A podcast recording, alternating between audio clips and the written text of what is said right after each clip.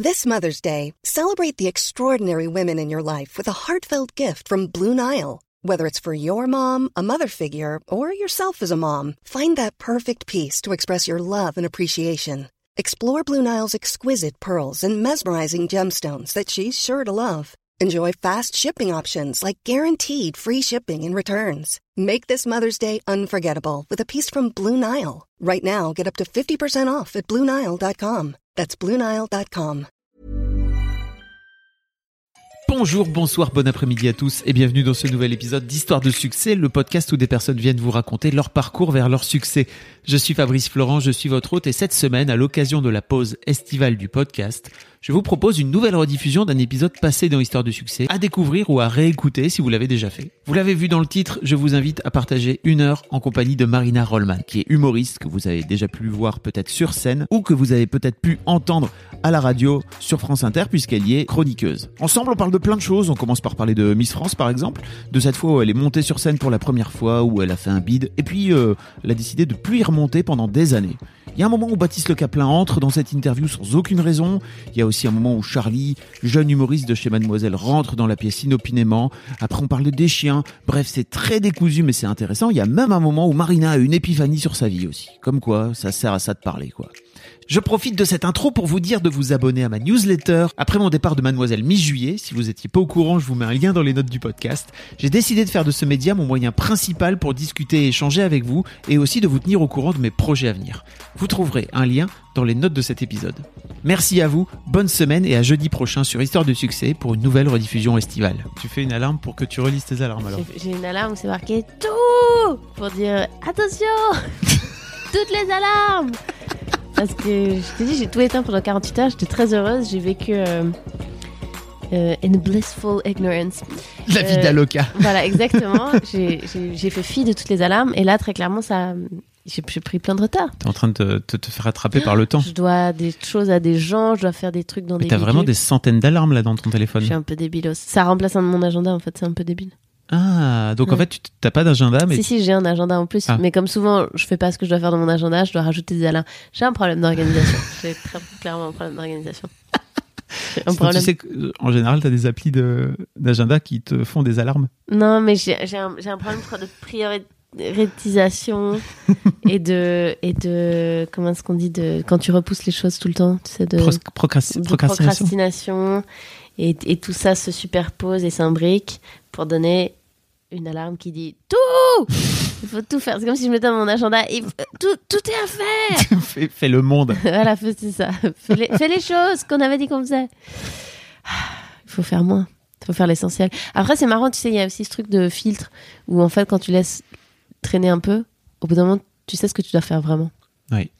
Le, le privilège ultime, c'est les gens qui notent plus rien, sont en retard tout le temps et tout, mais qui, bah, en fait, les vrais trucs obligatoires, tu vas les faire Ils savent. et le reste, ça tombe. Mm. Mais je pense qu'il faut être euh, Madonna pour pouvoir faire ça. Mais Tu penses? Non, Madonna, elle doit avoir vraiment plein de trucs à faire. oui, mais je pense Ah, que c'est parce qu'il y a plein de gens je autour pas d'elle si qui font plein ouais, de trucs, c'est c'est ça, ça et qui lui rappelle et tout mais qu'à un moment donné les trucs obligatoires pour toi à un moment donné tu vas le faire et le reste bah soit le monde va te pousser soit tu vas pas les faire et c'est pas grave il y a aussi ça hein, tu sais Respirer, par exemple. Ça, c'est ça obligatoire. on ne, on ne met pas j'ai pas, j'ai pas mis d'alarme Pas d'alarme respiration inspiration expiration On est avec Marina Rollman, salut. Mais coucou. On a déjà commencé depuis trois minutes, tu Bien vois, c'est comme ça. ah c'est comme ça à la fraîche. Oh là là. C'est très marrant parce que tout à l'heure, il y avait une lectrice de Mademoiselle qui était là, qui mangeait avec nous, et je disais, bah, il y a Marina Rollman qui vient tout à l'heure, elle me dit, elle a pas été Miss France? Je voulais partager ça avec toi, je me doutais que ça j'ai ferait rire. évidemment été Miss Outre-mer. Non j'ai été euh, putain j'ai pas été Miss de rien du tout je crois. Quelle tristesse. Euh, Je sais pas si j'aurais, Je pense que mes parents ou mes grands-parents, ils auraient pu délirer un peu sur un truc quand j'étais petite, genre euh, on l'inscrit à Miss Junior euh, Alpes vaudoise ou je sais pas trop quoi. Je pense qu'ils auraient pu partir en couille après un truc comme ça. Elle a pas été Miss France. Ce à quoi vous avez répondu oui, évidemment. J'ai dit, bien sûr. 2008. Voilà. Ouais, exactement. Elle représentait le Jura. Euh, Miss France. Je pense qu'elle a confondu avec, comment s'appelle Laurie Tillman? Ouais, c'est un truc en man aussi, c'est ça? C'est Ouais. doit être une Alsacienne ou un truc En, comme ça? en, en le man. Holman, Mm. ouais. Laurie Tillman. Qu'est-ce que c'est Laurie Tillman? Je Où pense est-ce que c'est une ancienne Miss France. C'est vrai? C'est ça. hein Ok. Bonjour Laurie, si tu nous écoutes. Bonjour Laurie. Et on pourrait faire un truc comme ça où Laurie, elle va faire un spectacle et moi, Ouais. je, et moi je vais faire une- un event Eugène Perma. Et on, on échange nos vies une journée comme ça, voir ce qui se passe avec Laurie Tillman. Euh, c'est fou, ça existe encore, c'est marrant que ça existe encore ces trucs. hein. Ah, les, les Miss France et tout Je sais pas si ça baisse en audience ou pas, si les gens qui regardaient sont en train de mourir petit à petit. Je sais pas. Je pense que là, je vois au sein de la rédac, euh, ça continue à avoir un vrai, un vrai essor. Il y a ce côté un peu euh, euh, déjà événementiel parce que c'est qu'une fois par an, l'air de Ouais, rien. ouais. C'est comme un peu l'Eurovision, tu vois. C'est toujours Ouais. un peu cliché, ringardos, mais en fait, il y a toujours des gens qui suivent ce truc quoi qu'il arrive, même dans sais, les mais nouvelles là, là, comme il est quand même question de l'objectification du corps féminin avec des standards hyper normés et tout, je me demande si ça va tomber. Après, attends, Les, les, les profils des été- meufs sont de plus en plus balèzes. hein, mais ça a vraiment. été interrogé sur la question des femmes trans, de l'ouverture du concours aux femmes trans. Et là, je crois que le- la, la directrice, qui est elle-même une ancienne ministre, je crois, euh, disait Je crois que j'ai rien contre et tout. Alors après, je crois que le règlement est intentionnellement un peu limitant. Je crois que le règlement, c'est noir sur blanc, genre de sexe féminin. Enfin, tu vois, un truc un peu Mm. limitant. Mais qu'elle a dit euh, Non, non, moi, je crois qu'on on va ouvrir aux femmes trans, ce qui est super. Enfin, ce qui est toujours hyper bizarre de demander la permission d'exister à d'autres gens, tu vois, genre vous allez ouvrir, oh merci mille fois. Enfin, tu vois, c'est comme le mariage homosexuel où t'as un moment donné, genre plein de gens pas homosexuels qui doivent décider, oh on est humain, merci mille fois. Euh, mais donc peut-être qu'en fait euh, ça va se transformer et que dans 15 ans ce sera effectivement que des neurochirurgiennes euh, qui font ça pour euh, récolter de l'argent pour un truc super. Mais et déjà, il y aura des meufs en situation de handicap et il y aura des enfin voilà. Je vais peut-être dire des conneries, mais je pense que les derniers profils qui sont sortis sont des meufs assez balèzes, quoi. oui Voilà. oui bien sûr il y avait des- y a plein d'étudiantes en médecine des trucs comme ça. Mais au-delà de ça après je veux dire c'est limitant sur les corps quoi tu vois. Ah. quand est-ce qu'on n'aura pas un 36 quand est-ce qu'on aura euh, après peut-être que ça va au son rythme tu vois. Que déjà avoir euh, eu des miss qui étaient pas blanches enfin tout ça que peut-être ça va dans la bonne direction. Ouais, on veut souvent aller trop vite, je pense. Ouais, après, c'est quand même la question bizarre de mettre des femmes en maillot de bain devant des juges où il y a beaucoup d'hommes hétéros et de dire genre, Mm. toi décide, nous, qu'est-ce qu'on est bien. Mm, Comme mm. ça, ça te plaît, nous bien? Tu vois, il y a quand même un truc euh, de Je, alors, hiérarchie. je connais pas tout, parce qu'en fait, j'ai pas eu le temps de potasser, mais je pense qu'il y avait un truc aussi de remettre en question le défilé euh, en maillot. Euh, voilà, je ne sais pas. Alors Après, je, je sais pas. Bienvenue dans le cerveau de Marina Rollman. C'est-à-dire que euh, vous partez d'une vanne euh, toute simple et d'un coup d'un seul, on a, on a cinq minutes de digression autour de. Et quid? Mais oui, quid? Qu'est-ce qu'il y a sous le chapeau de Geneviève de Fontenay? Est-ce que Jean-Pierre Foucault présente encore? J'ai l'impression qu'il était lié à ça. Je pense qu'il est toujours. euh, Jean-Pierre Foucault vieillit-il? Ah bah, c'est fou. C'est un peu comme Michel Drucker, j'ai l'impression. Ils ont été incroyables. Ils, ils- ils- ils ont dû utiliser un type de lac en télé dans les fou, années hein. 80-90 qui a figé complètement les gens. Et ils sont, ils sont magnifiques, quoi. C'est incroyable. Ils sont toujours. euh, bah, top. Ouais. Fou. Ils sont toujours là, surtout. C'est ça qui est fou. Ouais, concrètement, très c'est très rare quand même d'avoir des, des trucs où t'es au top aussi longtemps en termes de longévité. vrai, quoi. c'est dingue. Je pense qu'ils ont à part ça des vies d'athlètes de dingue. Je pense qu'ils sont Tu hyper ascétiques. Je pense que c'est des mecs qui font vachement gaffe. Drucker, il fait du vélo, je sais, tu vois, très Mais très vite, il est à ouais, fond. donc euh, Après, Jean-Pierre. niveau euh, testiculaire, t'es- c'est c'est tragique.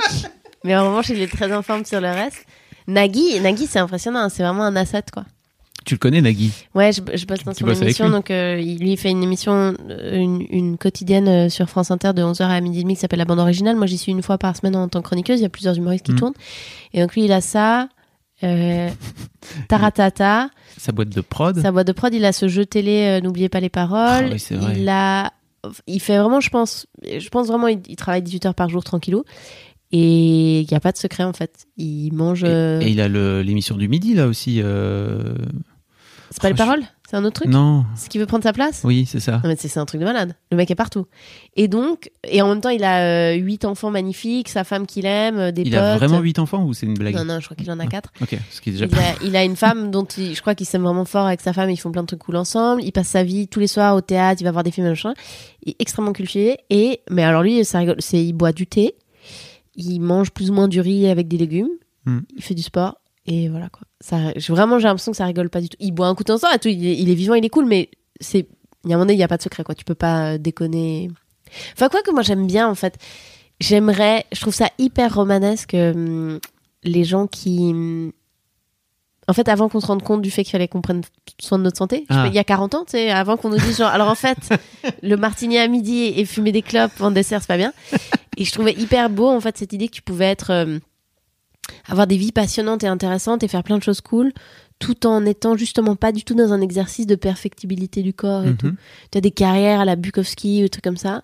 Je trouve ça hyper beau, ces figures-là. Et moi, ça m'emmerde de pas être capable de mener une vie comme ça.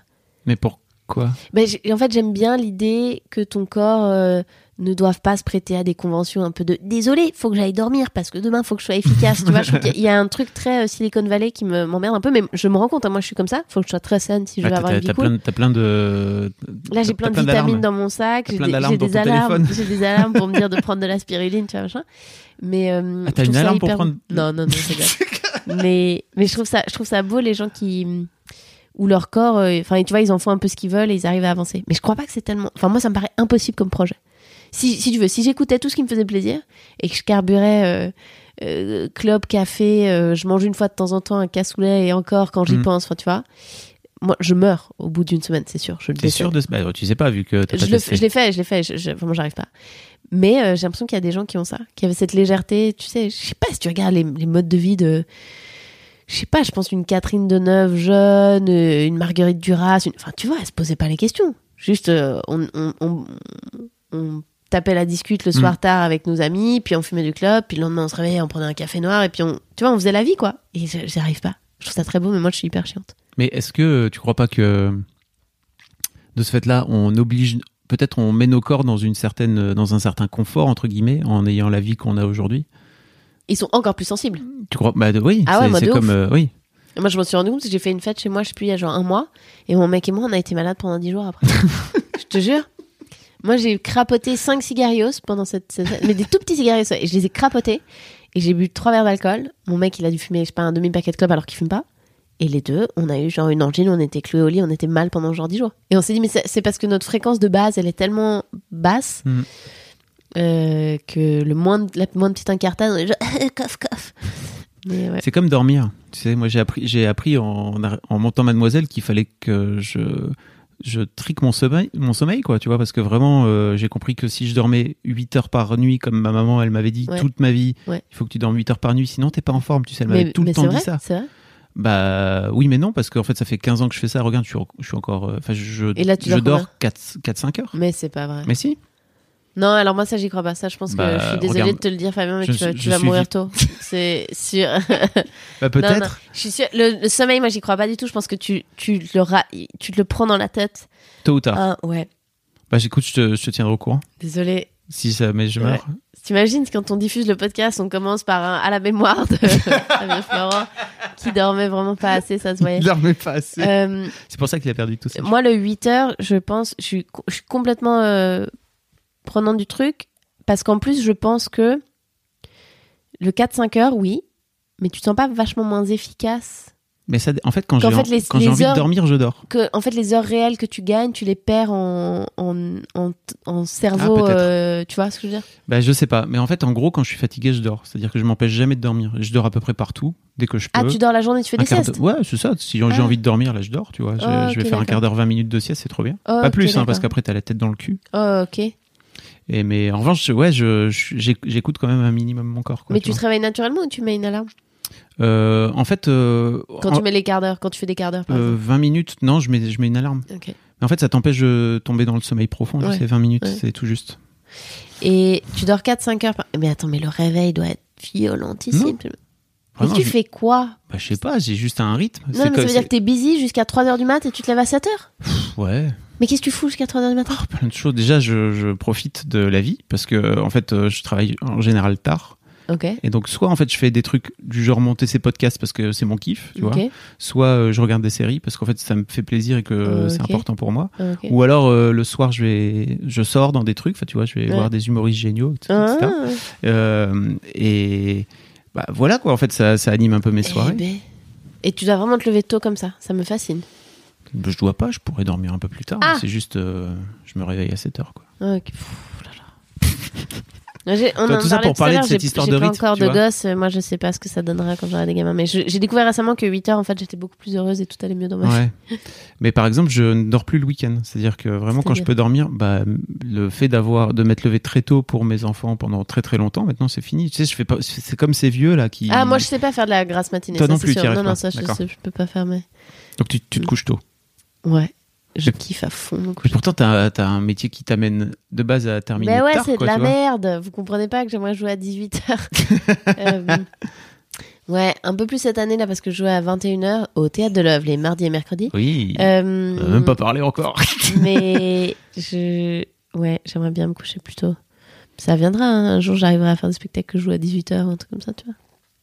Non, je sais pas, C'est 19h30. très- Il faut aller jouer aux US, non? C'est là-bas, là-bas, ils il jouent à, On 10 vit à tôt, 18h, on non? vit tôt aux États-Unis, hein. on, on dîne tôt et tout. Mm. Très agréable. C'est la Suisse en moi, je pense qu'il est un peu couche-tôt comme ça. je, je pense qu'il y a de ça. Bon, l'histoire de ce podcast aussi, c'est de parler de, de ton histoire à toi, Ah, tu vois? De Oui. reparler de ton parcours. oui, Jean-Pierre Hein? Foucault. Oui. Bien sûr, Jean-Pierre Foucault. Voilà. ouais. Putain, tu m'as dit Jean-Pierre Foucault. Je vais arrêter ce podcast tout de suite. Euh, J'avais pas cette ref. T'as la De quoi? Voix de Baptiste Le Caplin quand tu cries? Ah ouais. Un truc de dingue Ok. Faudra que tu réécoutes, mais là, j'espère que toutes les auditorices euh, qui, qui sont, vont envoyer des mails et des, corri- des, des colis Des colis. pour confirmer. Mais je te jure, c'est incroyable. En fait, quand tu fais une voix, quand, quand tu rigoles et quand tu cries, il y a un truc de Baptiste Le Caplin comme ça. Baptiste Le Caplin. Mais oui, oh putain, c'est dingue, incroyable. Donc oui, mon parcours. Pose-moi des questions, je Oh vais y là là. répondre. Et en fait, j'aimerais bien savoir à, à quoi ressemblait Marina quand elle avait 7 ans. 7-8 À ans. quoi ressemblait Marina quand elle avait 7-8 ans? Alors, j'étais à l'école primaire en Suisse. euh, 6, 7. Donc, je pense que j'étais en deuxième ou en troisième primaire. Parce qu'en fait, nous, on a fait ce truc complètement fou en Suisse où, à partir de 5 ans, quand tu rentres à l'école primaire, on a simplement numéroté les classes dans l'ordre. Voilà. Et ça, c'est un truc que j'ai envie de proposer à la France. C'est au lieu de nous faire des merdes d'abréviation de mon cul de CP2, moins 8, 12. Après, on numérote à l'envers.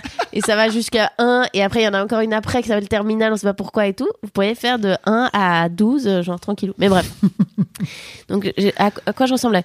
Alors, j'étais enfant unique. Euh, je sais pas si c'est la période où ma mère, elle était. Ma mère, ouais, je crois vers 7-8 ans. Ma mère, elle était en école de théâtre à Paris. Pendant une année, elle faisait les cours Florent, puis moi j'habitais avec mon père à Genève. Et euh, elle rentrait les week-ends. Et euh, donc j'étais très sage, je dessinais beaucoup, j'avais plein de potes.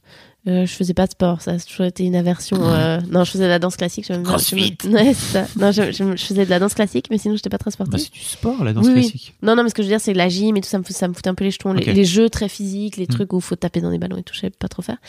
Euh, et je pense que j'étais déjà rigolote. Et, euh, et je dessinais plus qu'aujourd'hui.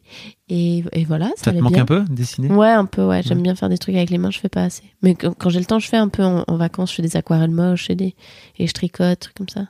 Mais c'est important, je pense qu'on fait pas assez avec nos mains. Enfin, que, en fait, c'est pas pour rien que ça nous fait tellement de bien quand on est petit et c'est bizarre qu'on arrête brutalement, je trouve. J'ai interviewé un mec hier pour parler de, de, de, de paternité. Et en fait, il me disait qu'il y avait un test, je sais pas si tu connais ça, je vais t'en parler, euh, de, de, de- un test pour mesurer, entre guillemets, ta créativité, tu vois. Ils te filent un trombone Mhm. et ils te disent, OK, trouve-moi toutes les applications que tu peux faire avec ce trombone. Ah, génial. Tu vois Et Mhm. apparemment, tu peux réussir à. Tu, peux, tu réussis le test, entre guillemets, quand tu trouves 200 applications avec un trombone. Tu vois What? Donc, bah ouais, il y a plein de trucs à faire avec un trombone en vrai, si tu réfléchis bien. Et apparemment, il y a 90% des enfants qui réussissent ce test. Ah, génial. 50% à 10 ans. Et après, plus que 15% quand on devient adulte. Waouh On perd tout ça Putain, Baptiste Le Caplin. On gagne Baptiste Le Caplin. On perd de la créativité, mais on gagne Baptiste Le Caplin. Euh, c'est vrai qu'on perd tout ça parce que on a un, on a un mode de c'est normal hein, mais on a un mode de fonctionnement euh, utilitariste. On- Ah. On, sait pourquoi on doit utiliser nos journées, Mhm. on se spécialise dans nos activités, on doit on a moins le temps de rêvasser et de regarder le plafond quoi. On sait pourquoi on doit aller remplir cette facture pour ensuite aller payer ce truc, pour ensuite aller faire réparer l'évier, pour ensuite ta ta ta ta ta. Hmm. On fait des boulots spécialisés. En fait, c'est ça qui est hyper marrant quand t'es petit, c'est que t'es un peu CEO d'une entreprise qui ne sert à rien du tout.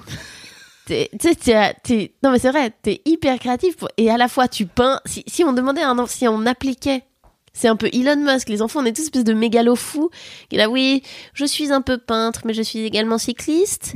et hum, il m'arrive de me spécialiser dans les dinosaures. Enfin, tu vois, il y a un truc un peu. C'est une, c'est une- si, si tu l'appliques à une vie d'adulte, c'est une structure d'entreprise euh, indéfendable, quoi. Euh, et donc après, voilà, après on spécialise. Et c'est vrai que c'est cool de pouvoir être un peu touche à tout et débilos. Mais est-ce que re-avoir des enfants, ça te remet pas un peu dans ce truc marrant un qui peu. est genre, on va faire du papier crépon, mais Ça- également aller chanter. Ça te donne des excuses pour le faire, C'est chambé, c'est trop bien. tu vois. Pas pour tout. Ouais. Et tu disais que t'étais un peu rigolote quand t'avais 7-8 ans. T'étais rigolote comment ça se... je crois que je faisais rire mes copains.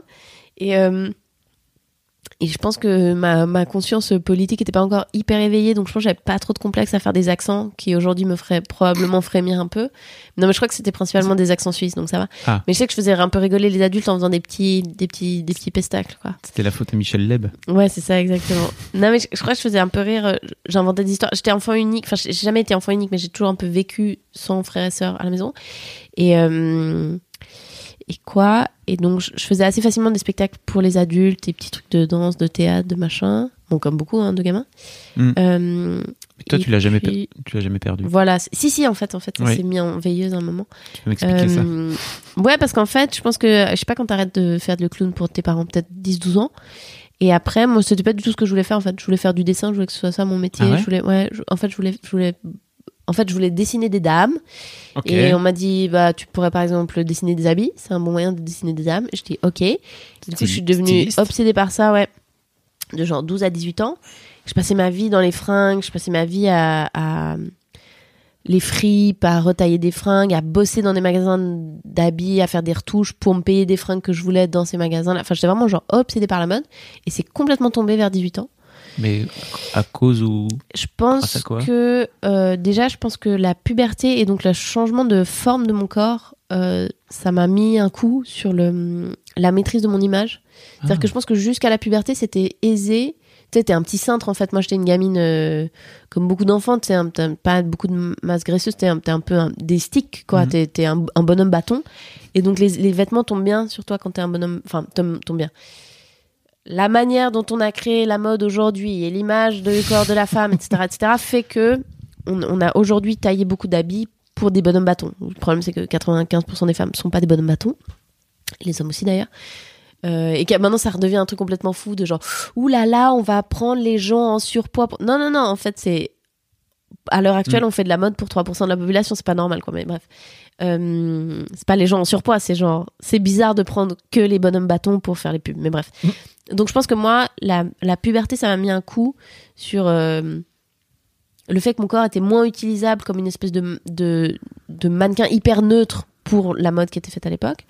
Je pense qu'après, je, suis- je suis devenue un peu triste pour diverses raisons et que, que du coup, ma créativité, elle s'est un peu mise en berne. Je pense qu'aussi, il y a une question de politisation du corps féminin en grandissant, où tout à coup, je me suis rendu compte, genre, merde, en fait, ce qui m'amusait beaucoup jusque-là, sur le jeu, sur la séduction et la, en fait, la, la, la performance de la féminité, tout à coup, je me retenais, tout à coup, je me dis, attends, est-ce que euh, ça me plaît de me fringuer comme ça? Parce qu'on m'a tellement engrainé et mis des idées dans la tête que je veux être cette image qu'on m'a dit qui était séduisante mais en fait qui est limitante et je mets des talons mais c'est pas confortable mais je les là. ou est-ce que vraiment ça m'amuse? Ou est-ce que et donc en fait je suis passée de la mode c'est ma vie et j'avais un un attrait énorme pour tout ça et j'avais un respect pour ce métier-là et tout, à un truc tout à coup bête, je pense un peu d'ailleurs de misogynie intégrée, qui était ah en fait ça c'est vain, euh, tu vois c'est Ah, oui. c'est des, questions, euh, c'est des chiffons, enfin tu vois, c'est pas intéressant. Et aussi, moi, un rapport à mon corps bizarre qui fait que je je suis allée vers l'extrême inverse. Tout à coup, pendant longtemps, j'ai voulu la silhouette la plus neutre du monde, hyper androgyne. Je me suis rasé la tête, tu vois, j'avais envie, envie de m'habiller entre guillemets comme un mec. Enfin, j'avais pas du tout envie d'exister esthétiquement parce que j'avais pas envie de jouer d'une séduction selon les codes de la féminité et tout. Et donc, je pense que ça m'a coupé un peu de ça. Et donc, après, j'ai un peu erré. Je me suis demandé si j'allais aller en école d'art et tout. Je finis en architecture. Euh, mais tout ça pour dire, en fait, donc de, de 12 à 25 ans, la, la question de la performance se pose vachement moins. Parce qu'en en fait, elle s'était peut-être un peu transformée avec la performance du vêtement. Et peut-être quand ça, à 18, elle, elle, elle tombe un peu. Là, pour le coup, la performance, elle tombe complètement. C'est-à-dire que le, au début, tu avais le jeu d'enfant, euh, les clowneries de gamins, puis la mise en scène par le vêtement, c'est intéressant, on se déguise, on, prend les appareils qui sont pas les siens et tout, on, fait des références à des époques, des personnages et tout. Et quand ça tombe, je crois que j'ai une espèce de période de creux, peut-être moins en fait, de peut-être de 17, 18 à 25, où en fait je je performe plus trop et je pense d'ailleurs que j'ai pas trop de manière de canaliser ma créativité Mm.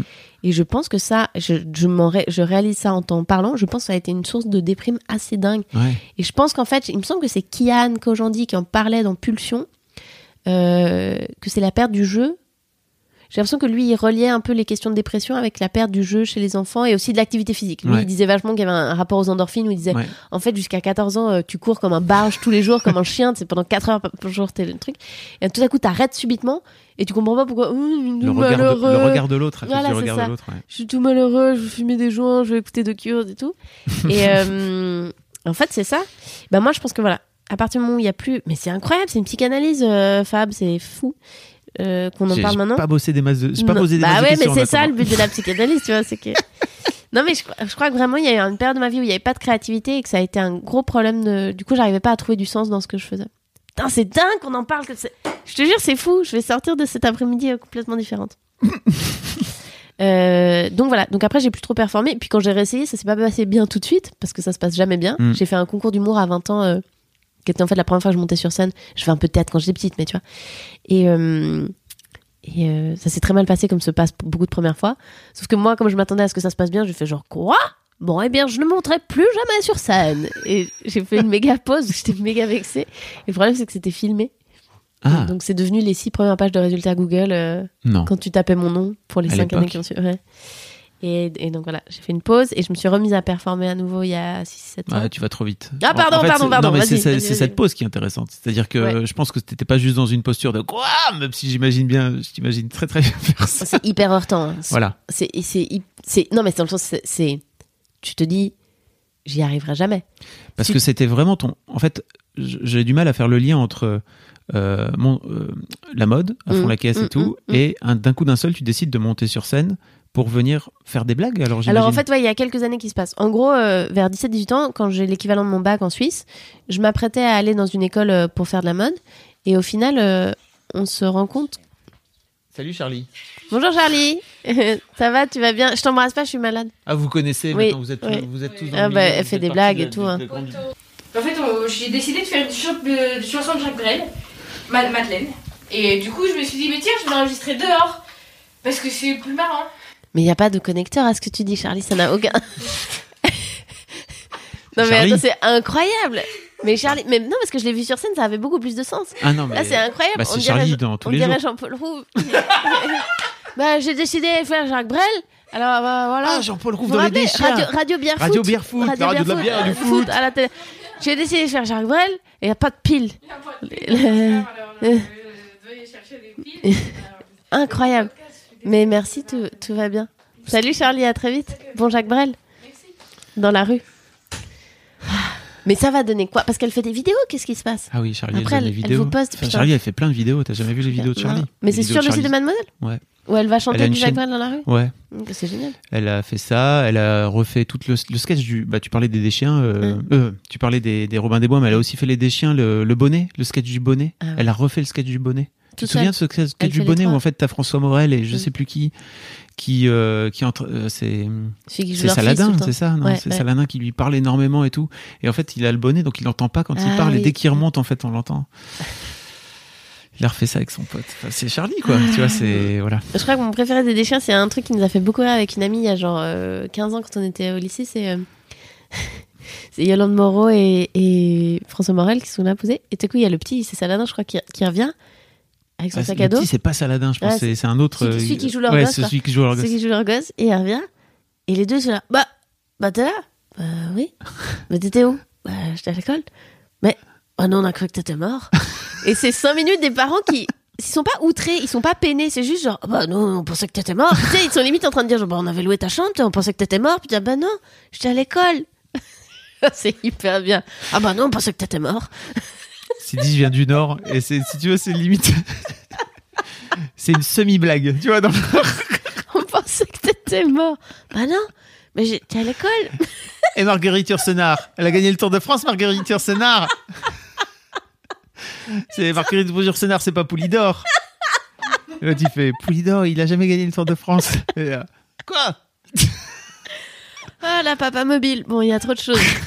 bah, il a une voiture, ton... non? Bah, pas, pas, pas- pas de papa mobile. Ah, c'est trop drôle. Si vous connaissez pas les déchiens, que vous êtes trop jeune pour avoir connu les déchiens, franchement, allez chercher sur internet. Incroyable. louez des DVD, faites quelque chose. Incroyable. Enfin, je- Est-ce qu'il y a une violence de classe dans les déchets Est-ce qu'on se moque de gens qu'on n'est pas? Ou pas? Non, c'est fait avec tendresse. C'est fait avec beaucoup de tendresse, Ouais. ouais. Quand Mais est-ce que moi, tu, tu les vois, connais un peu. Que mes, mes grands-parents ne parlent pas comme ça? Tu vois, est-ce que moi, il y a un truc voyeuriste et tout ou pas? Je sais pas. Bah en fait, je pense que ah, tu es toujours dans ce truc de est-ce que moi en tant que non concerné, j'ai le droit de parler ou pas? Mais pour moi en fait, c'est pas Pas de parler, mais tu vois, de. Est-ce que, est-ce que qui fait ça? Non, non, non, non, mais est-ce que moi qui fais ça, est-ce qu'en regardant ça, j'ai juste un truc un peu, tu vois, de tourisme de classe un peu violent, de genre, oh là là, ils sont drôles, ces gens qui articulent pas bien. À sais toi, en le regardant ou en le faisant. Non, en le regardant. Ah oui. Bah écoute, une moi je le là-dedans moi je le lis avec euh, avec mon, gars de qui a, qui a grandi dans le nord si tu veux et qui en a connu des Mm. gens comme ça quoi, tu vois. Donc euh, beaucoup beaucoup de tendresse. Mm. Je sais pas si toi c'est beaucoup de tendresse mais au moins il y a un côté un peu Non, mais je crois, je crois. Moi, je pense que quoi qu'il arrive, les des chiens, ça, ça marche bien et ça, ça fait rire, quoi. Ouais. Et je pense qu'ils se moquent pas d'eux. En fait, Euh, il y a beaucoup de, enfin, tu vois, ils ne se moquent pas de ces gens. En fait, non, il y a, non, il y a non, beaucoup de, la tendresse. beaucoup de tendresse pour ces persos, quoi. On parlait pas du tout de ça. On parlait de. On parlait de comment t'as fait pour Genre, passer de à la, 18 la ans, mode à la en gros, voilà. Alors, la, la mode, ça m'intéresse jusqu'à ce que j'ai des hanches qui poussent et que Ouais. j'ai des boutons et que je me dis genre, ah, je pourrais, je- j'arrive plus à être exactement, je- j'arrive plus à me donner la tête que je veux. Enfin, tu vois, je, je, je suis plus cette petite poupée Barbie que j'habille comme ça. Euh, donc, je me cherche un peu créativement. Je fais une année sabbatique, patin couffin. Je pars en architecture. Après, je fais des lettres classiques. Enfin, je fais une espèce de bordel d'orientation. Je commence à faire très peur à mes parents. Et à côté de ça, concomitant, j'arrête d'être créative et je pense que c'est vraiment, c'est ce que j'ai découvert à travers ce podcast aujourd'hui. Merci Fab Florent De rien. c'est que ça me rend triste. Et, euh, et donc, euh, à un moment donné, dans ces orientations un peu perdues, j'ai un pote qui me montre un spectacle de Jerry Seinfeld qui s'appelle I'm Telling You for the Last Time qui est un- une des rares captations qui existe du travail de Seinfeld en fait parce qu'il y a des petits bouts de sketch par-ci par-là mais il y a peu de, de, de spectacles anti-captés Mm. qui est un spectacle qui est disponible sur Netflix. Et euh, je vois ce truc là et en fait je me rends compte à ce moment-là que l'écriture de manière créative ça m'intéresse que je suis drôle dans la vie, qu'en fait j'écris déjà des choses drôles sans le vouloir, mais ça va d'email à des amis, à SMS, mais que c'est un peu plus que juste un petit email drôle. C'est une, performance que j'aime bien. Tu vois, je prends le temps d'écrire des pavés parce que voilà. Mais je me rends, je fais pas le lien tout de suite avec un métier éventuel et tout. Mm. Et en voyant Seinfeld, je me dis ah en fait putain. Selling a little or a lot? Shopify helps you do your thing however you cha-ching. Shopify is the global commerce platform that helps you sell at every stage of your business. From the launch your online shop stage to the first real life store stage, all the way to the did we just hit a million orders stage.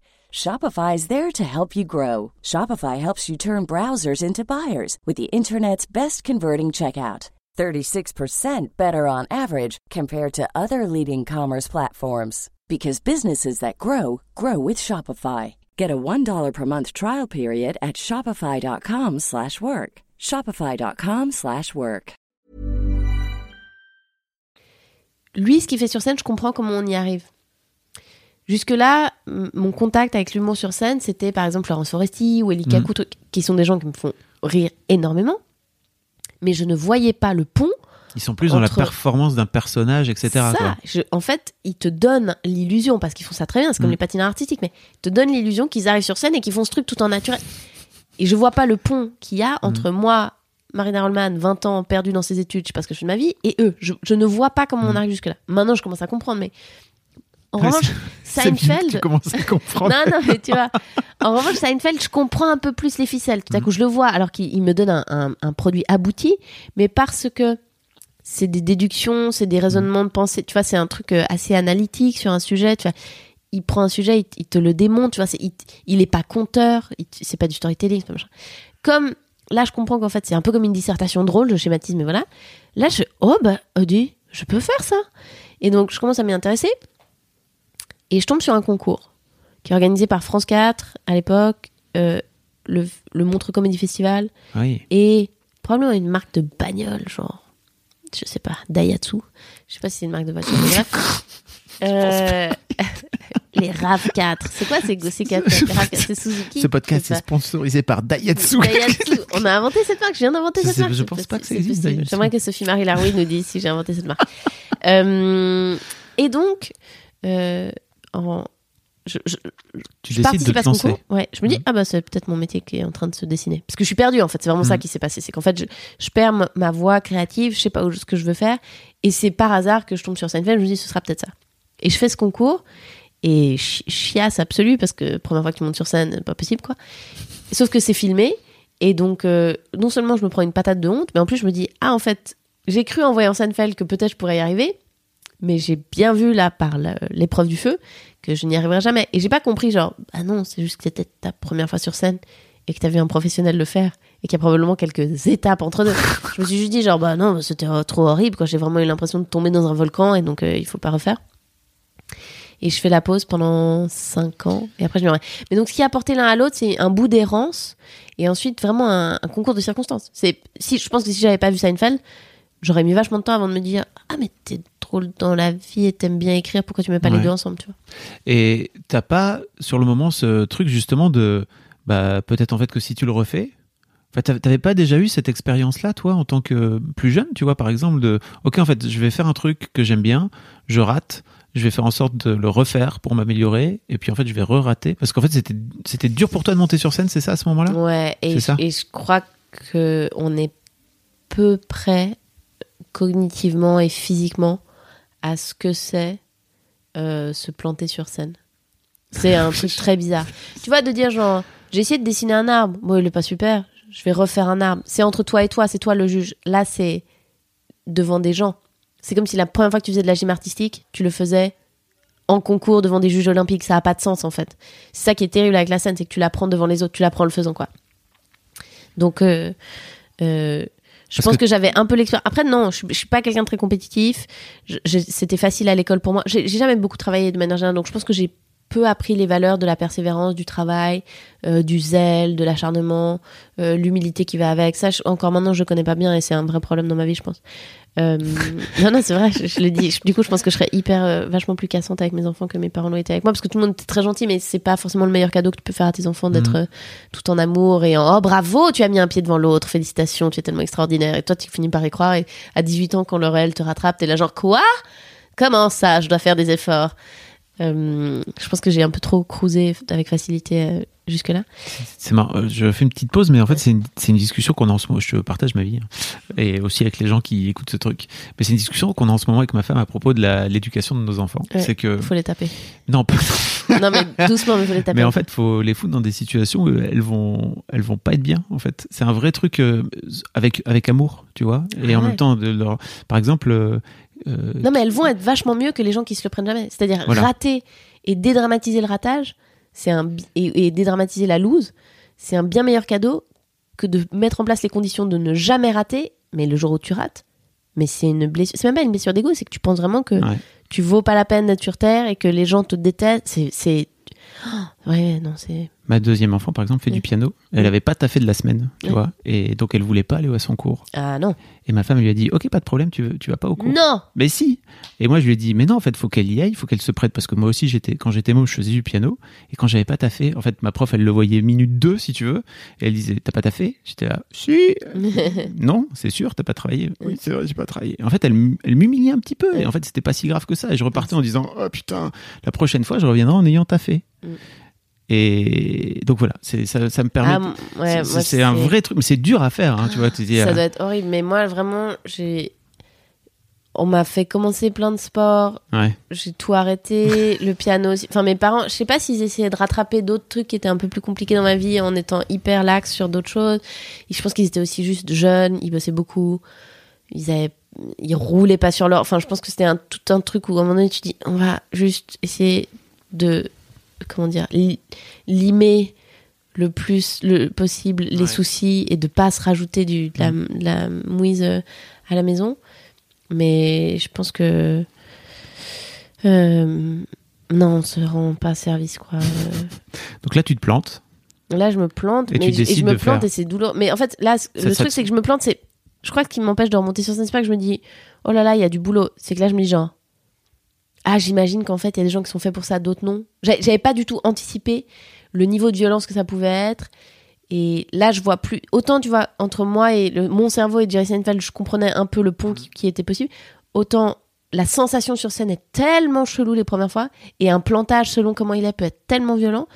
Que là, en revanche, je ne je n'entrevois plus qu'est-ce que je peux bien pouvoir poser comme jalon pour aller de l'un à l'autre. Là, je me dis vraiment genre, ah, en fait, il y a probablement parce qu'on on met beaucoup en, en avant le mythe euh, des bêtes de scène, les gens qui sont accros à ça, les gens qui adorent ça. On interview, c'est les artistes qui disent genre, euh, moi j'ai besoin du public.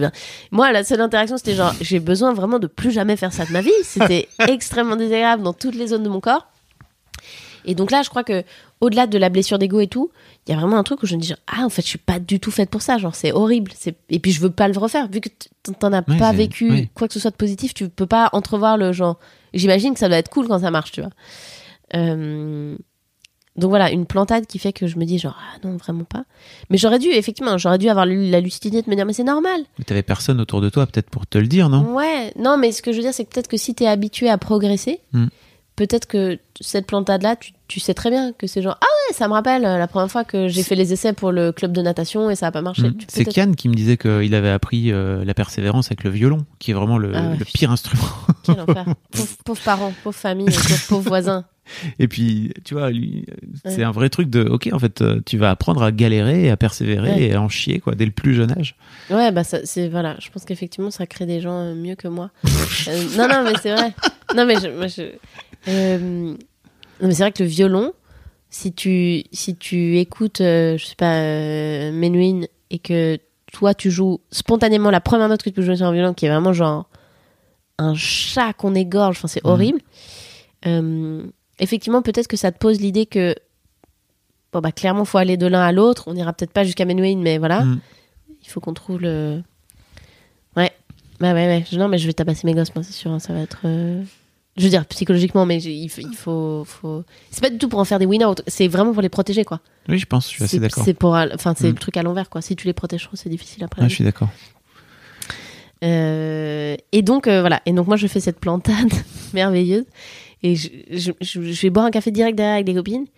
Où vraiment je me rappelle leur avoir dit genre ah ouais non mais c'était le pire truc de ma vie. Je vais jamais refaire ça au monde. Et euh, et voilà.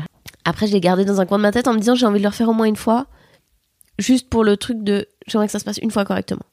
J'aimerais quitter l'arène en me disant je suis remontée à cheval tu vois. Mais au lieu de persévérer tout de suite, j'ai mis ça dans les tiroirs et ça a duré 5 ans avant de m'y remettre.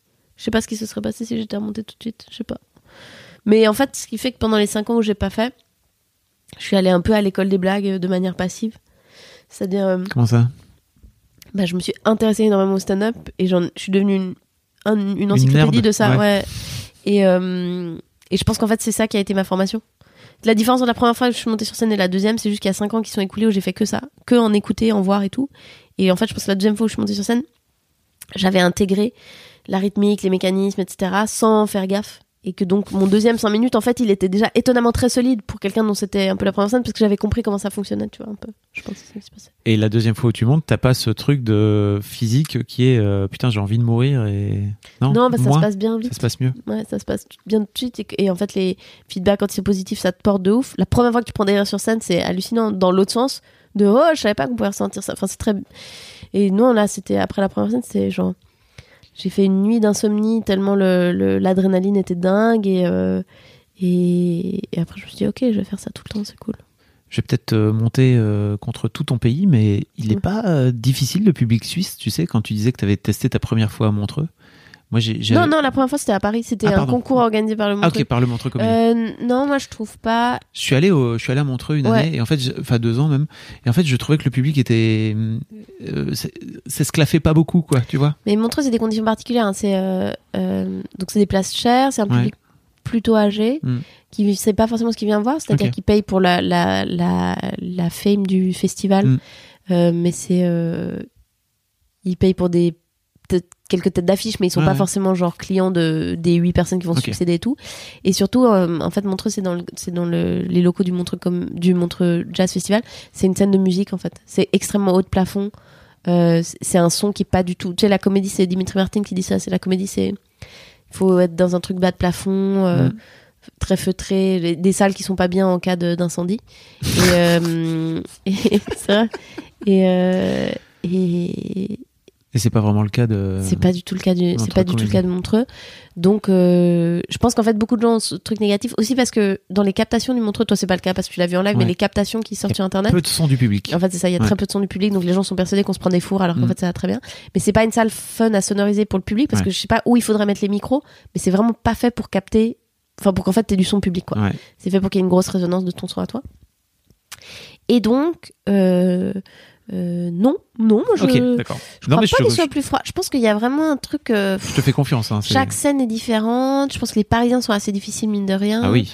Je pense que hum, après il y a des, des tranches d'âge, il y a, il y a la question du des plateaux, enfin c'est-à-dire est-ce que les gens savent ce qu'ils viennent voir ou non? Mhm. Mais non, je je crois pas Ok. qu'il soit plus difficile qu'un autre. Je te crois, hein, je te crois. Vraiment, je, je, te- je n'irai pas contre toi. Euh, donc, tu décides de te relancer? Et pouf, c'est Ouais. parti, quoi. Ouais, je garde un peu 5 ans sous le manteau, j'écris d'autres trucs, je change mille fois de métier. et puis, euh, au bout d'un moment, je me dis, ok, là, je vais y aller. Je m'inscris à une scène. Et ça se passe très bien. Qu'est-ce En fait, que- là, ça c'est c'est quoi le déclic qui te dit, ok, je vais y aller? Ça faisait longtemps que j'avais un peu sous le manteau et je crois que de découvrir l'existence de Thomas Wiesel, qui, Ah oui. qui allait devenir un ami, mais que je connaissais pas encore à l'époque, et je me disais, ah, on a un peu le même âge, on a un peu le même parcours, il est anglophile comme moi, il a des références un peu communes et tout. Il a juste un an d'avance sur moi euh, dans le truc, mais ça, fait que je, commence à le voir un peu exister sur les réseaux sociaux localement et tout. Et je me dis, ah bah, si lui fait, moi je peux faire aussi. Je me dis, il y a des gens un peu comme moi. Et je sais pas exactement ce qui déclenche, mais je crois que je, finis par m'inscrire à une scène. Et après, j'ai, je sais pas, quelques semaines pour écrire mon truc. Et voilà. Et c'était, c'était vraiment très cool. C'était vraiment très cool de, d'y aller en me disant, je vais juste y aller une fois pour clore l'histoire. Et qu'en fait, ça m'ouvre un champ des possibles que j'avais pas du tout imaginé. Et après, ça s'enchaîne très vite. Ouais. Euh, C'est-à-dire que je fais cette scène, deux mois après, ça me mène à un concours que je gagne, qui me permet de faire un essai à la radio. Et en fait, entre la première, enfin, la deuxième scène, qui est une scène ouverte, et euh, bah, six mois plus tard, j'en vis, quoi. Ça s'est C'est- enchaîné hyper cool. Parce que, il y avait une place pour les médias. n'existe pas, normalement. non, hein, alors, non. je crois qu'il y avait de la place dans les médias suisses pour ça. Ouais. J'étais une meuf, j'avais un type d'écriture qui n'était pas encore Mhm. hyper commun. euh, de, voilà, le stand-up, ce- cette structure-là, il y avait de la demande, quoi. J'ai eu que des espèces de bonnes fées euh, sur mon. Enfin, tu vois, Mhm. Thomas Wiesel qui me présente son manager qui est Pierre Naftul, qui est un grand manager en Suisse, euh, qui me présente Thomas Lécuyer qui gérait une salle qui s'appelait le Lido à l'époque à Lausanne, qui était incroyable. Enfin, tu vois, tout c'est vraiment l'alignement des planètes de ouf. Où en fait, il y avait un marché, une demande, mais il y avait pas beaucoup de performeurs, donc ça allait pou, pou, pou, pou, pou, très vite. Mais aussi avec beaucoup de gens bienveillants qui me voulaient du bien, tu vois. Je crois que c'est exactement ce que veut dire bienveillant, c'est qui me voulait du bien. Du coup, je- il faut pas que j'explique les adjectifs après derrière en faisant une phrase. Et euh, ouais, c'était beaucoup, de- beaucoup de bol, quoi. C'est allé vite, c'était vraiment cool. Je pense pas que ce soit du bol. hein. Non, non, mais c'était vraiment un terreau. Tu vois, Oui. j'aurais- commencé ça à Paris. Je t'aurais Oui. dit, ah bah, j'ai fait des scènes ouvertes pendant deux ans. Après, enfin, Mm. tu vois ce que je veux dire. Là, il y, avait un- vraiment un, il y avait un, un- Un écosystème ouais, qui c'est ça. marchait bien. Il y a vraiment un- une place Et puis ça. des circonstances aussi, parce que t'as, comme tu dis, tu as une écriture qui est très particulière, je pense, à l'époque, et qui s'entend pas beaucoup, je Oui, pense, je hein, crois, tu vois, ouais, d'avoir ça. des meufs qui parlent Mm. de façon un peu crue Mm, comme ça, et Ouais. Alors, en appelant un chat un chat, quoi. Ouais, ouais, ouais. C'est pas. Non, pas- je pense que c'est ça. Je pense qu'on avait de la chance. euh, à nouveau, c'est des dés qui sont pipés un peu. C'est, on avait de la chance avec des mecs comme Thomas et d'autres après de, de d'avoir des bons niveaux d'anglais qui étaient dus à la chance de l'enseignement, euh, une curiosité personnelle et tout, qui fait qu'on a eu des références cool auxquelles tous les humoristes n'avaient pas accès tout de suite, qui fait qu'on s'est mis à écrire d'une certaine manière. Enfin, tu vois, c'était. euh, Il y a pas un en bon fait, niveau d'anglais généralement en Suisse, non? Ouais, on a un bon niveau de langue. Ouais, ouais, ouais, il y a un bon niveau de langue de manière générale. Euh, non, mais que ça- par exemple, ça nous a donné l'ascendant sur les Français pendant un moment? Euh, Pas sur la question de charisme, de bagou, de- d'être sur scène, mais sur euh, l'exigence de comment on, on écrit. des- Il y avait beaucoup de gens qui, qui avaient du succès qui n'écrivaient pas beaucoup de blagues en fait, et qui écrivaient pas beaucoup tout court. Moi, j'écrivais vraiment beaucoup de blagues au début. Euh, Aujourd'hui, j'écris quasiment pas de blagues.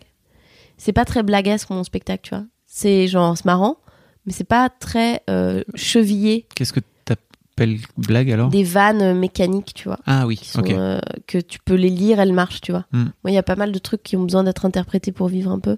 Je me suis vachement éloignée de ce que je faisais au début, qui était vraiment moi qui étais paralysée sur scène et qui récitait des Hmm. blagues. Maintenant, aujourd'hui, c'est un peu plus moi qui suis à l'aise sur scène et qui va essayer de faire vous, vous faire rigoler avec des intentions. Et, et j'aimerais bien revenir un peu au milieu du balancier, tu vois, Ok. où il y a l'intention, mais un peu plus de blagues, parce que je a pas assez de blagues. Ça veut pas dire que c'est pas drôle dans mon spectacle, mais Bah non, ton mais spectacle est c'est très drôle. mais il y a moins de blagues que ce que vraiment blague blague que ce que je faisais au début Oui, tu veux dire dans le sens où tu ne vas pas forcément chercher la blague, c'est ça? Que c'est racontes une c'est histoire marrant ouais plutôt. je crois que c'est- marrant dans des intentions dans des aussi des, des petits moments de jeu etc mais que euh, le, le truc mécanique euh, tu vois avec euh, une chute à laquelle tu t'attends pas ou un truc comme ça euh, il y a moins ça je fais moins ça parce que j'écris plus beaucoup en fait j'écris beaucoup sur scène Hein j'improvise des petits bouts Ah oui. En fait, je, j'ai des idées, je sais pas, disons, j'arrive avec une minute trente sur un sujet, Hmm. et puis peut-être au bout de huit mois, il y aura trois minutes sur ce sujet. Parce que j'ai rajouté phrase par phrase des trucs qui venaient et puis tu vois, ça grossit. Mais c'est, c'est pas très écrit en fait. Mais c'est agréable de bosser comme ça parce qu'en fait, ça laisse vachement de place à ne pas se lasser. En fait, si, si t'as des blagues qui marchent que parce qu'elles sont écrites, tu, tu te reposes vachement là-dessus. Si t'es obligé de vendre ton truc et aussi toi de vouloir le renouveler pour pas t'emmerder parce que tu l'as dit 300 fois, euh, ça le fait évoluer, c'est intéressant. Oui, je vois ce que tu. Oui, c'est de garder du, plus lâche, de c'est garder du un- plaisir. quoi. Ouais, c'est un canevas de base. Enfin, tu vois, la vie d'humoriste, quand tu as la chance d'être, euh, d'avoir une résidence, de faire ton spectacle deux, trois Mhm. fois par semaine, machin, il faut pas se lasser, quoi. Et moi, je trouve qu'une des solutions à ça, bah, c'est soit tu fais de blanche, tu les joues un an, soit, euh, en fait, tu les, tu les bouges tout le temps. Au, au fur et à mesure, c'est très. Moi, je fais vraiment, pour le coup, un- du spectacle vivant, je crois, de plus en plus, parce que de six, de six mois en six mois, euh, les gens le disent, quoi, ça bouge pas mal, en fait. Comment t'as fait pour euh, trou- trouver de plus en plus de, du plaisir sur scène? Là où tu démarres en disant Ah c'était horrible et. Bah c'était c'était horrible parce que en fait non, je m'accrochais au texte quoi. Je Ok. prenais pas beaucoup de plaisir, j'étais pas là quoi. Et en fait après je suis un peu allée aux États-Unis en me disant justement si suis si j'ai moins de mots à ma disponibilité, j'ai un bon niveau d'anglais tu vois mais c'est quand même flippant. euh, je vais devoir être là. Parce que je pourrais pas me cacher derrière des blagues aussi bien ciselées, tu vois que Donc t'as été joué assez rapidement Ouais, ton j'ai- spectacle j'ai- en anglais? Alors, pas. Non, j'ai juste fait des scènes, tu vois. Ok, je suis allée euh, aux États-Unis et ça m'a détendu. Et après, je suis revenue en France et j'étais un peu plus détendue, j'étais un peu plus là. Et après, je crois qu'il n'y a pas de secret, faut le faire, faire, faire, faire, faire. Et on te dit, au bout de 7 ans, tu commences à trouver ta voix VOIX en stand-up. Moi, ça va faire 7 ans. C'est vrai que je commence à trouver ma voix. Et je pense pour faire un vraiment très très bon spectacle, il faudra 10. Dans mon prochain spectacle sera vraiment, j'en serais m- méga fière. Je suis très contente de celui-là, tu vois, mais, euh, mais je pense que c'est un, un, un très long processus, le stand-up. Tu fais de la méditation? Un peu, mais pas assez. Mais pourquoi? Non, parce que tu parlais Ouais. d'être- présente sur scène. Ouais, ouais, ouais. C'est un, truc qu'on dit pas dans la vraie vie, sauf euh, Non, mais c'est pour ouf. les hein. gens qui ont fait un peu de C'est vrai, méditation. ouais. Non, c'est un, c'est un- une vraie gageure d'être là, euh, de pas. Déjà, de pas rentrer en mode automatique quand tu le connais bien. Mm. Tu vois, de pas être là en train de faire ta liste de courses pendant que tu le fais, parce que t'as tes effets, etc. non, je te jure. Ouais, Louis. C.K., il, il parlait d'un truc un temps de. Parfois, il se forçait. Des blagues qu'il avait fait. On a le droit Louis de le. C'est Louis C.K. Il parlait d'un truc euh, à l'époque de. euh, je me force parfois à changer les intonations. Un truc qui fonctionne que j'ai déjà fait 300 fois. Je me force à changer l'intonation pour voir ce que ça donne. Déjà pour moi me surprendre, pour surprendre les gens et pour aussi y prendre du plaisir. C'est très. Moi en tout cas, j'essaie vachement ça. Je, je- je- rajouter de l'adrénaline et. Mais peut-être parce que je suis pas assez disciplinaire. Il y a des gens qui te disent, moi Farid m'avait dit ça. S'en Mhm. fout que toi tu l'aies fait mille fois. Eux c'est la première fois. Fais-le comme si c'était la première fois. Je trouve ça génial. Un mec comme le comte de Boudherbala, tu vois, son spectacle d'avant, il a dû le jouer un milliard de fois. Je pense qu'il était aussi bien au début qu'à la fin. Mais je crois que j'ai pas cette discipline. Peut-être que c'est un truc de sportif, je sais pas, mais moi j'ai pas cette. Ah. euh, cette euh, j'ai besoin de m'amuser et donc j'ai besoin, je crois, de, de, de, de lancer un peu des, des grains de sable dans, les, dans la mécanique, tu vois, de temps en temps. Dans les yeux des gens. Voilà, c'est ça. Non, mais à moi-même, hein, tu vois, Oui, de me, surprendre un peu, de me faire trébucher. J'aimerais qu'on parle de ta psychanalyse. Oui, j'ai pas fait en fait. J'ai essayé la psychanalyse, ça n'a pas fonctionné. Et donc après, je suis allée voir un psychiatre qui a fait de la pardon, thérapie oui. euh, comportementalo-cognitive, qui est un truc très concret, c'est qu'il y a des. On est, on est vraiment dans une demande de résultats dans ces thérapies-là. C'est pas euh, exploratoire, quoi. C'est pas de la recherche fondamentale. C'est vraiment genre, j'aimerais bien arrêter de pleurer dans ma douche. Est-ce qu'on peut faire ça? Mhm. Et euh, c'était formidable. Quand est-ce que tu pleurais dans ta douche? Donc c'était entre tes. Tu disais Je sais pas. Je pense que la, je pense 18, que la, 25. la puberté, ça m'a un peu fucked up. Ok. Euh, je pense qu'en fait des Tu- Tu te circonstances poses trop de, questions. Euh, T'avais l'air de te poser trop de questions, notamment par rapport à l'histoire de ton corps, etc. Enfin, de je pense que l'orientation, enfin le sens, déjà juste la question de genre, qu'est-ce que je vais faire comme métier? Pourquoi? Pour gagner de l'argent Pourquoi? Pour avoir des loisirs, mais ça veut dire quoi? Qu'est-ce qu'on fait? Est-ce qu'on est utile ou pas?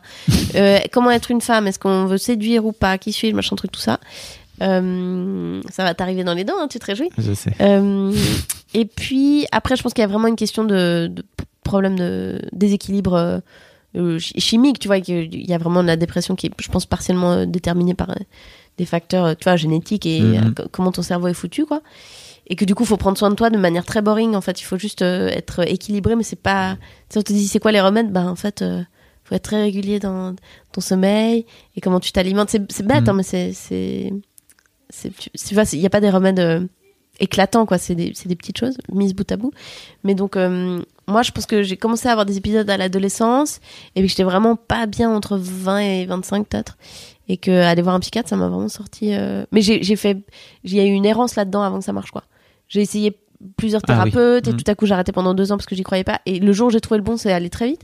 Mais euh, ça a été long de vouloir. Et puis même d'admettre qu'il fallait se faire soigner, tu vois. Je me disais, mais non, les gens sont tous des cons. euh, c'est moi qui ai raison. Vous ne voyez pas que le monde est pourri. Enfin, tu vois, vrai, vous ne voyez pas que tout est, no- tout est dark. Euh, voilà. Et, et ça. ça psy- psy- psychiatre fort efficace que j'ai vu genre quatre fois par semaine au début, c'était assez intense. Waouh. Euh, ouais, c'était bien. Et j'y retourne de temps en temps. Mais ce qui est bien aujourd'hui, c'est que quand je vois les signes un peu avant quoi, je comprends que c'est une question de santé mentale. C'est pas genre que c'est pas la réalité qui va vraiment pas. C'est pas genre Oh, le monde est horrible et pourri. Non non, tu commences à avoir cette vista Mm. Donc tu vas commencer à changer de mode de vie, donc tu vas te replier sur toi, donc ça va être encore plus sombre, etc., etc. Euh, mais j'ai compris maintenant que c'est des épisodes. Mm. Tu vois, c'est pas euh, quand t'as un rhume, tu commences pas à dire genre l'air est irrespirable. Non, tu as le nez bouché, c'est différent. Enfin, J'allais faire la métaphore avec le dentiste en fait, c'est-à-dire que Ouais. quand tu sens que tu commences à avoir mal à une dent, euh, tu, Tu dis pas que c'est le monde autour, tu dis pas que c'est la pression atmosphérique qui est en train de pousser sur ta dent. C'est toi juste- qui dis genre ça va partir en carie, après ça va partir Voilà. en rage de dents, et donc Voilà, euh, tu finis par te dire il faut, faut, faut aller se faire soigner. Ouais. Ouais, exactement.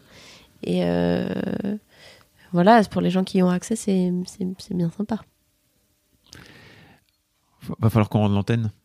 On a parlé de plein de choses. À nous les studios. À nous les studios. vous, à vous, à vous, à vous, Cognac Jet. On a parlé de plein de choses. Euh, C'était un peu décousu, mais euh, franchement j'ai kiffé. Pardon, je suis désolée, on est rentré dedans Non, un peu moi. dans le vif du. J'étais en digestion, j'étais en association libre comme ça. en association. Je sais pas. En, en free flow. C'était très très bien. J'espère que ça aura plu aux gens. Euh, donc on peut te retrouver donc au théâtre de l'œuvre. Oh là là, C'est tellement est bien, bien. beau ce théâtre. Il est joli puis ce le théâtre. théâtre est magnifique. Ah, il est fort sympathique. Moi, je joue un spectacle drôle au théâtre de Ça l'œuvre. s'appelle vraiment un Ça se spectacle. passe vraiment un spectacle drôle parce que j'aime bien les trucs un peu laconiques comme ça. Euh, c'est les mardis et mercredis à 21h euh, jusqu'à fin décembre. Tu joues Euh, après Fanny Ardant. Je joue après Fanny Ardant, dingue, on s'est croisés, maintenant elle est plus là, mais c'était merveilleux. Je joue avec Ah merde, euh, dans la- le même théâtre que André Manoukian, que Roman Frécinet, que Ah le là. des illusionnistes, que des gens super. Les gens. Et donc, euh, ouais, c'est deux fois par semaine. Euh, Peut-être ça va continuer à Paris euh, l'année prochaine, je sais pas encore, 2020. Et après, il y aura de la tournée, ça c'est sûr, ça va être super. Et, euh, et ouais, c'est une joie, venez voir, c'est chiant, mais franchement, il est beau ce théâtre. Hein. On passe une bonne soirée. J'ai des super bonnes par- premières parties en plus. ton spectacle est très cool. en Ah plus. bah cool. Vraiment, qu'est-ce que j'ai ri. Ah ouais? Ouais, ouais, vraiment. Ah ouais, chouette. Tu m'as eu à plusieurs reprises. Ah Ah Ah Elle dit, elle parle de moi Ah c'est vrai. À la base, ce spectacle devait s'appeler Fab Florent, une vie, une œuvre. Et euh, après, on s'est dit, on va avoir des problèmes de copyright. Donc on a dit un spectacle drôle. Et puis on peut t'entendre aussi à la radio. donc. Absolument, les lundis euh, sur la, la, la, la- la bande originale, c'est comme ça que ça s'appelle. Je crois que j'ai une poussée de fièvre. Euh, ça s'appelle la bande originale, c'est sur France Inter. Et sinon, vous pourrez me retrouver euh, bientôt dans toutes les salles quand j'aurai écrit un bon film. Euh, ou, ou- Est-ce que tu es en train d'écrire un film? J'essaye d'écrire plein de trucs. Ouais. On verra si ça se fait. Ah. Ou sur HBO quand je Ah, ça serait bien. un, un spin-off de Game of Thrones Ah. qui s'appellera The Knitting et c'est tous les personnages qui qui euh, crochettent une grande tapisserie tous ensemble. c'est beaucoup moins fort en action, mais il y a, y a plein de très belles conversations. Il y aurait des, voilà, c'est ça, il y aurait des et chouettes dialogues. Ouais, c'est ça, exactement. The Knitting. Game of Game of Knitting. Je, cherche le mot, euh, je cherche le mot aiguille en anglais, mais je l'ai pas là. Needle? Ouais, Game of. Voilà, C'est- la même chose euh, donc, euh, ok. Merci Marina, en tout cas, c'était trop bien Je viens de me renverser du thé dessus. Merci à toi, Fab Florent. Je Salut. suis désolée, j'ai la fièvre. Au revoir, bisous.